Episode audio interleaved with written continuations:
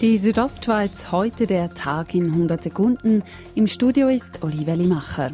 Die Corona-Situation wirkt sich bereits jetzt auf die kommende Wintersaison aus. So teilt das Skigebiet Fiderisser Heuberge heute mit, dass es seinen Betrieb im kommenden Winter nicht aufnehmen wird. Wir haben verschiedene Szenarien angeschaut und sind einfach zum Schluss gekommen, dass wir mit der Unsicherheit, die das Covid momentan auch aufzeigt, einfach nicht sicher sind, was passieren würde. So der Geschäftsleiter der Heuberge AG Henrik Fetsch. Auch eine teilweise Öffnung beispielsweise der Schlüsselbahn komme nicht in Frage. Die Erneuerungswahlen für das Bündner Kantonsgericht werden nicht nochmal verschoben. Sie finden damit definitiv in der Augustsession des Bündner Parlaments des Großen Rats statt. Das beschloss die Präsidentenkonferenz des Rats gestern, wie die Zeitung Südostschweiz berichtet. Das 120-köpfige Bündner Kantonsparlament tagt während der Augustsession erneut außerhalb des Großratsgebäudes.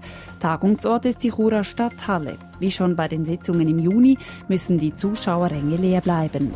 Die Gemeinde Laax macht auf ihrer Webseite auf Entenflöhe im Laakser See aufmerksam. Diese würden nach dem Baden im See unter anderem Jucken der Haut verursachen.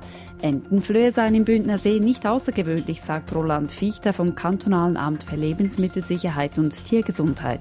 Zum Glück treten sehr selten auf, aber pro Jahr hat man sicher ein, zwei See, wo, wo das auftreten kann, wenn sehr warme Sommer sind. In der Regel seien Entenflöhe für Menschen nicht gefährlich. Die Südostschweiz heute der Tag in 100 Sekunden, auch als Podcast erhältlich.